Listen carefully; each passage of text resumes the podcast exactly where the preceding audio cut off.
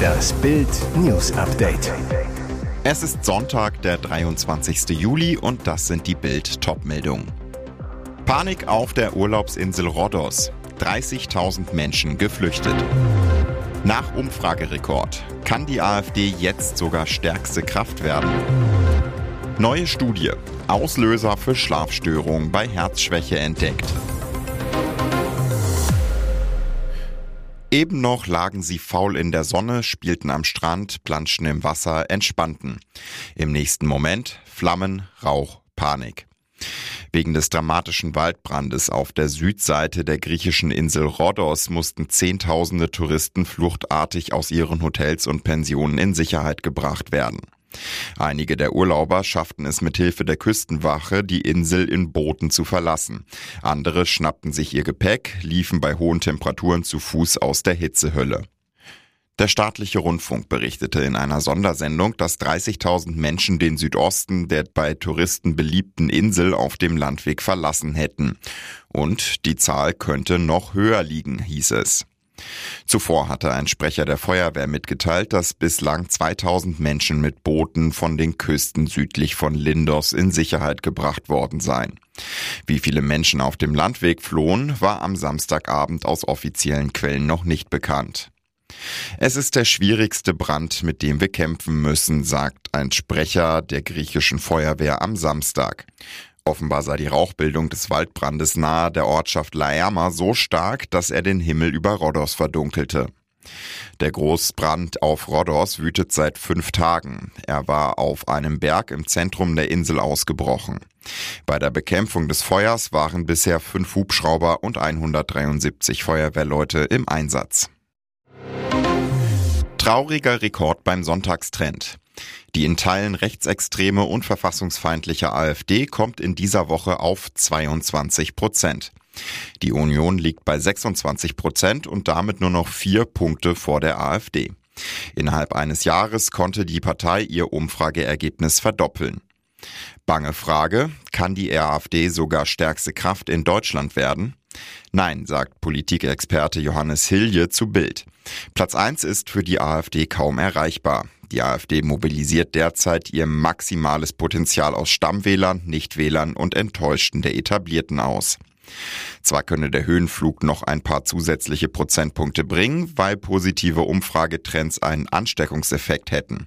An die Spitze wird es die AfD aber nicht schaffen, ist sich Hilje sicher.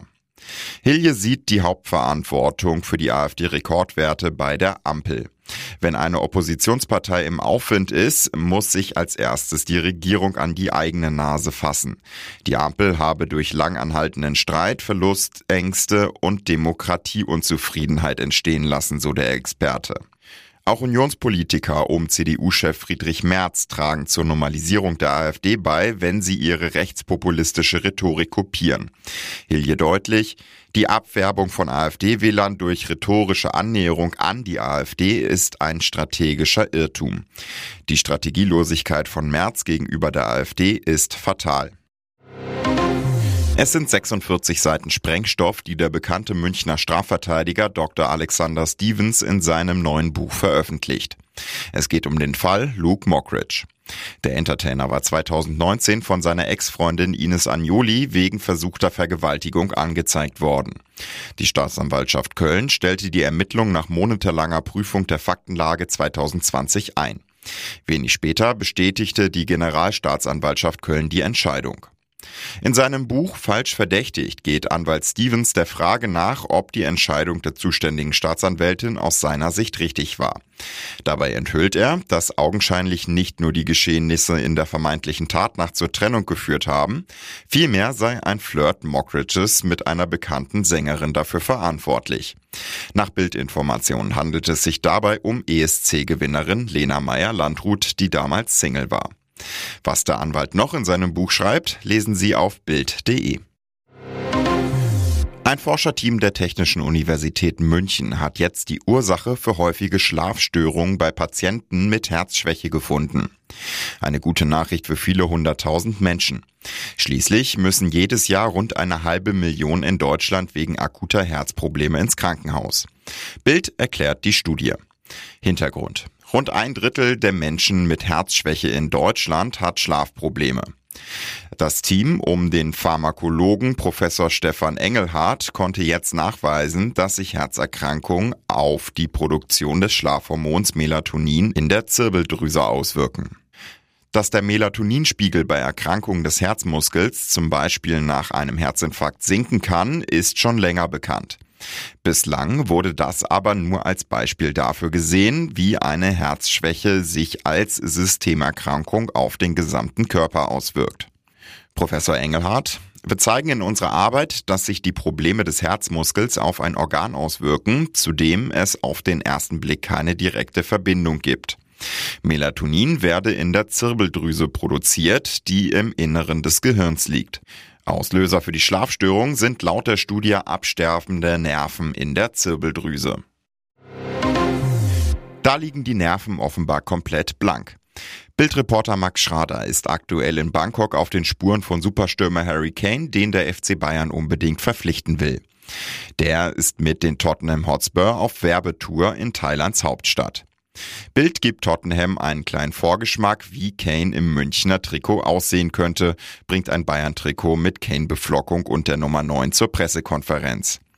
Doch das kommt gar nicht gut an. Was soll ich dazu sagen? Nichts. Du bist einen langen Weg für den Lacher gekommen. Klasse. Hoffentlich hat es sich gelohnt, zetert Tottenham-Trainer Ange Postecoglou. Pressesprecher Anthony Marshall verbietet dem Bildreporter danach, weitere Fragen auf den Pressekonferenzen zu stellen. Abends kommt dann eine WhatsApp-Nachricht von Marshall. Nach dem Vorfall bei der heutigen Pressekonferenz wollte ich dir aus Höflichkeit mitteilen, dass wir den Veranstalter unseres Spiels morgen und in Singapur gebeten haben, dir deine Akkreditierung zu entziehen. Wegen eines Trikots? Lächerlich. Und jetzt weitere wichtige Meldungen des Tages vom Bild Newsdesk. Horrorcrash beim jährlichen US Car Treffen in Hannover. Dort ist am Samstag auf dem Schützenplatz ein Tuningwagen in eine Menschenmenge gerast.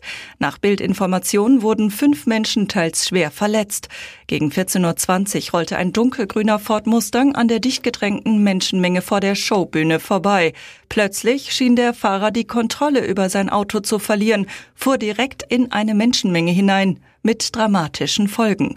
Insgesamt fünf Menschen wurden verletzt, drei Frauen und zwei Männer. Ein Mann wurde schwer, die anderen laut Feuerwehr mittelschwer verletzt. Alle kamen in Krankenhäuser. Feuerwehr und Rettungsdienst waren insgesamt mit 25 Einsatzkräften und elf Fahrzeugen vor Ort. Wie konnte es zu dem Drama kommen? Ein Augenzeuge zu Bild. Der dunkelgrüne Mustang fuhr vor der Bühne, wurde plötzlich schneller und drehte Richtung Zuschauer. Da saßen zwei Frauen auf der Rückbank mit Pommes und Getränken in der Hand. Im Auto war dann auch völliges Chaos. Nach dem Crash soll der Fahrer gesagt haben, dass er nicht wisse, was passiert sei. Er habe noch versucht zu bremsen und den Schlüssel herauszuziehen. Aber der Wagen sei einfach weitergerollt. Der Sommer ist trocken, das Wasser ist knapp. Schon jetzt dürfen Bäume und Felder in vielen Regionen tagsüber nicht mehr bewässert werden, wenn es wärmer als 24 Grad ist. Doch das könnte schon bald nicht mehr ausreichen. Niedersachsens Umweltminister Christian Mayer bringt jetzt sogar ein Anbauverbot von Früchten wie Erdbeeren oder Tomaten ins Spiel, die besonders viel Wasser benötigen. Wenn sich zu wenig Grundwasser bildet, können Kommunen die Genehmigung für die Feldberegnung und die Wasserentnahme generell entziehen, erläutert ein Ministeriumssprecher. Und weiter, mögliche Beschränkungen der Wasserentnahmen könnten auch zur Folge haben, dass bestimmte Kulturen in betroffenen Regionen nicht mehr wirtschaftlich angebaut werden können. Auf Deutsch, die Politik könnte die Bedingungen für Betriebe so verschlechtern, dass es dann praktisch ausgeschlossen ist, Erdbeeren oder Tomaten anzubauen. Landvolkpräsident Holger Henjes hält ein Verbot regional angebauter Tomaten und Erdbeeren für den falschen Weg. Damit löst man kein Problem, sondern steigert nur den ohnehin schon sehr hohen Import an Gemüse und Früchten, die häufig mit deutlich größeren Umweltauswirkungen im Ausland angebaut werden. Eigentlich sollte er maximal den Controller einer Playstation steuern, statt am Steuer eines Wagens zu setzen. Schwabach in Bayern. In der Nacht zu Samstag schnappte sich ein 14-Jähriger falsche Kennzeichen, montierte sie an ein Auto und düste los. Lange ging seine wilde Fahrt durch Schwabach aber nicht. Gegen zwei Uhr nachts bemerkten Streifenpolizisten die äußerst unsichere Fahrweise des jungen Fahrers und hielten ihn an.